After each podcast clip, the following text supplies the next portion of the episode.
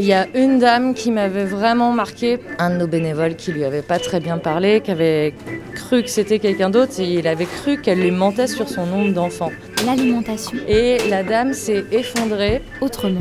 Parce que justement, je pense qu'elle en avait marre qu'on lui demande toutes les deux minutes de prouver qui elle était et euh, comment ça se passait en réalité chez elle. Et euh, c'est très très intrusif, tu vois. Et elle s'est effondrée. L'alimentation autrement.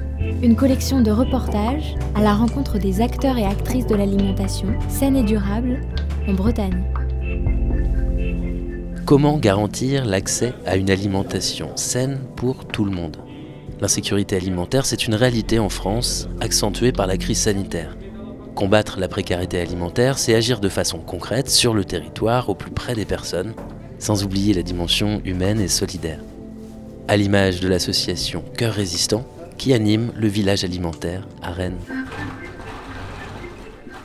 On est à peu près autour de 80 à 100 personnes par journée, ce qui représente des fois 300, euh, enfin 80 à 100 foyers en fait. Donc euh, avec le nombre de personnes qu'il y a par foyer, euh, je sais pas, peut-être 300, 300 repas à peu près distribués. Je me suis retrouvée là à la fin du premier confinement parce que j'avais assez mal vécu tout ce qui se passait, on va dire euh, socialement. Tu sais, j'avais passé deux mois à, m'arracher les cheveux sur, euh, sur ce que ça engendrait socialement en fait et économiquement pour les gens. Et, et voilà. Et du coup, je me demandais dans quelle mesure je pouvais essayer de filer un coup de main.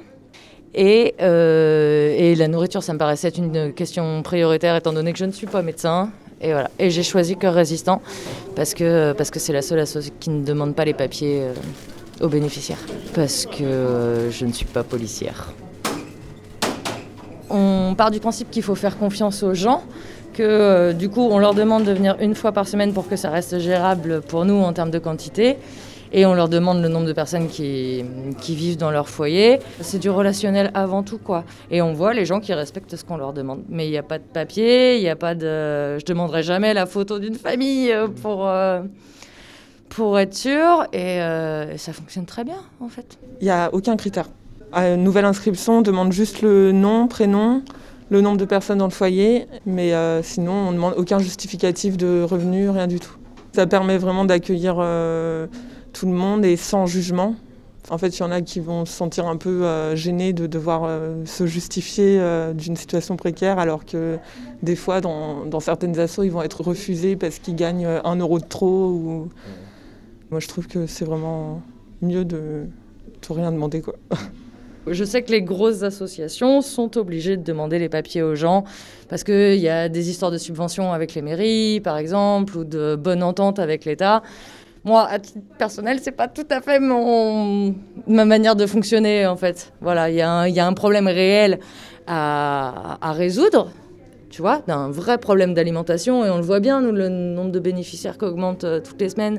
Aujourd'hui, par exemple, les gens, ils ont poireauté une heure et demie sous la pluie avant que ça ouvre. Et les besoins sont croissants.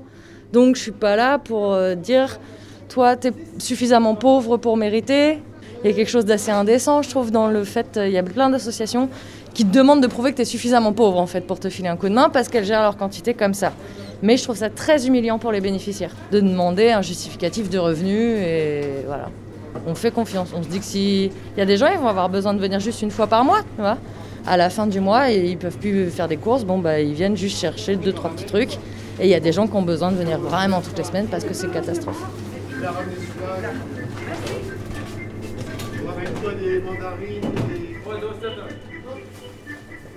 Il y en a qui n'ont pas eu de chance, il y en a qui se sont fait avoir, excusez-moi du terme, mais qui se sont fait avoir par le système, c'est très varié en fait.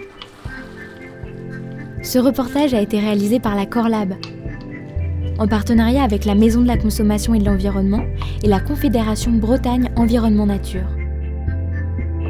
Avec le soutien de l'ADEME, la DRAF Bretagne et l'Agence régionale de santé.